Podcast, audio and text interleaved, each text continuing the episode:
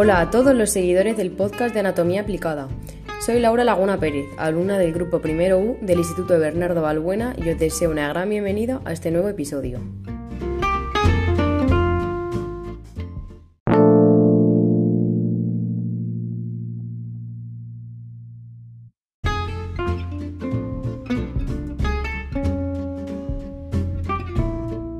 En este nuevo episodio hablaremos de los cambios producidos en nuestra voz durante la etapa de nuestra adolescencia. ¿Quieres saber a qué se deben estos cambios? ¿Querrías saber remedios para cuidar tu voz durante esta etapa? Sigue escuchándome y resolveré todas tus dudas.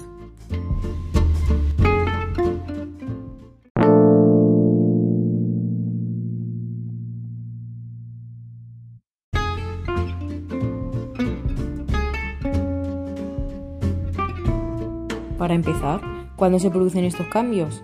Pues cuando los niños y niñas pasan a ser adolescentes, a partir de aproximadamente los 11 años. Empiezan a experimentar importantes cambios corporales, y entre ellos los llamados cambios de voz hacia la voz adulta, siendo mucho menos evidente visual y auditivamente las chicas. La voz de los chicos cambia más notablemente debido al crecimiento de la laringe y a todos sus componentes asociados. Algunos de ellos experimentarán estos cambios de voz de forma abrupta y rápida, mientras que otros, en cambio, podrán experimentar este cambio de forma mucho más lenta y durando mucho más tiempo. Durante esta etapa de cambio, que durará hasta prácticamente los 20 años, es habitual que los niños experimenten estos cambios de voz como extraños e incluso con cierto grado de disconfort, molestia o incomodidad.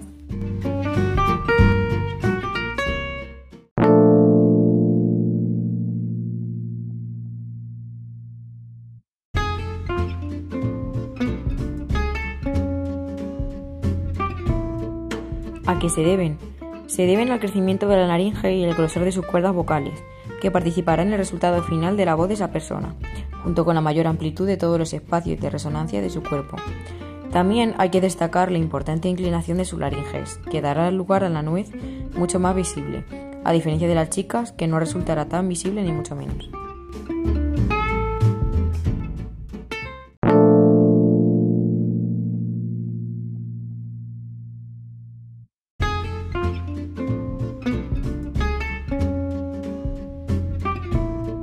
Cómo de grave sonará mi voz.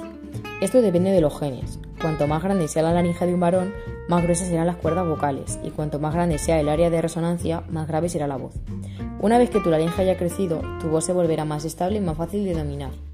Pero ni siquiera en ese momento tu voz habrá terminado de desarrollarse. Incluso después del rápido cambio que ocurre en tu adolescencia, tu voz seguirá con su desarrollo, aunque la etapa en la que la voz es chillona y se quiebra no dura demasiado. En la mayoría de los varones, la voz no está plenamente madura sino hasta después de los 20 años.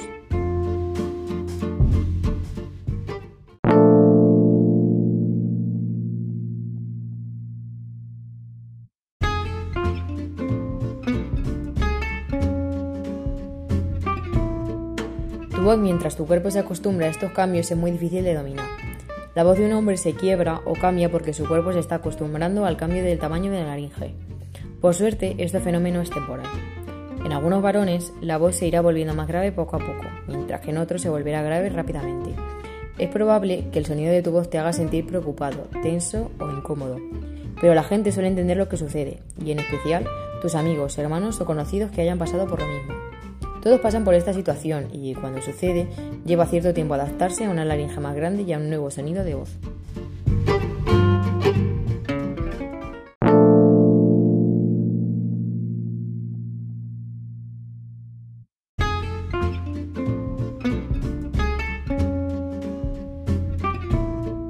Para entender mejor la situación, pongamos un ejemplo. Piensa en una guitarra. Cuando se puntea una cuerda, esta vibra y produce un tono altisonante, pero cuando se puntea una cuerda más gruesa, suena más grave cuando vibra. Pues algo más o menos similar es lo que ocurre con nuestras voces. Antes del estirón, la laringe es relativamente pequeña y las cuerdas vocales relativamente delgadas. Por lo tanto, la voz es aguda e infantil.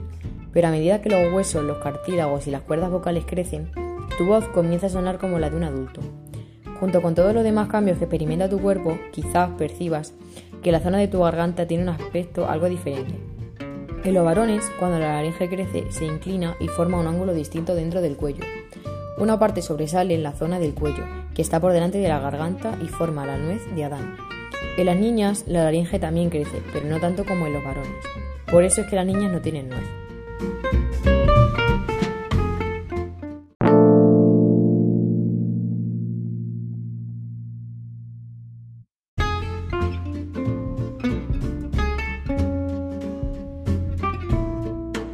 ¿Qué señales me pueden alertar de trastornos de la voz en adolescentes? Algunos son la falta de eficacia en el acto vocal, la ronquera, cansancio al hablar, falta de aire, carraspeo frecuente, sensación de cuerpo extraño en la garganta, tos seca, molestia o ardor faríngeo, sequedad de la boca o voz nasal. Estos factores producen unos cambios más drásticos aún en la voz durante el proceso en la adolescencia.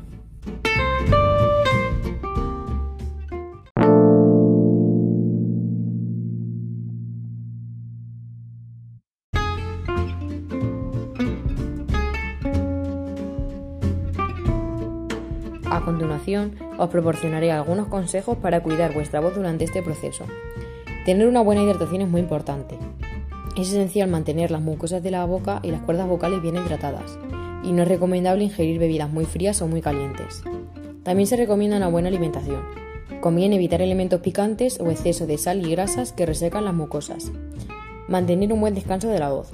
Hay que dormir las horas suficientes. Control del ambiente. Hay que evitar cambios bruscos de temperatura o corrientes de aire muy frío. Se aconseja evitar el consumo de tabaco y alcohol. Además de ser sustancias tóxicas, son grandes irritantes de las mucosas y de las cuerdas vocales. También se aconseja evitar el abuso y el mal uso vocal. No hay que llamar ni forzar la voz en entornos ruidosos. Hay que evitar carraspear, porque produce daños en las cuerdas vocales. Y en caso de querer carraspear, es mejor beber agua. Y por último, hacer cargas de rutina ayudan a relajar la zona, como si de un entrenamiento previo a su uso se tratara.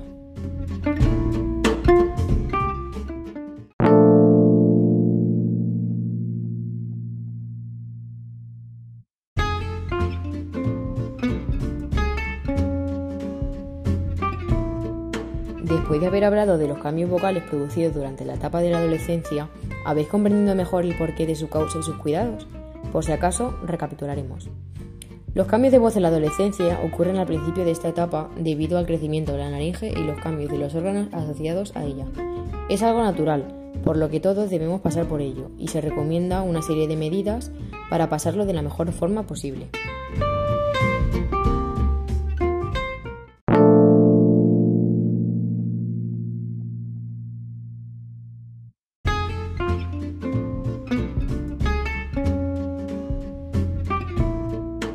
Espero que hayáis aprendido mucho de este capítulo de podcast y que os haya solucionado cualquier duda que tuvieseis. Nos vemos en el próximo capítulo, amantes de la anatomía.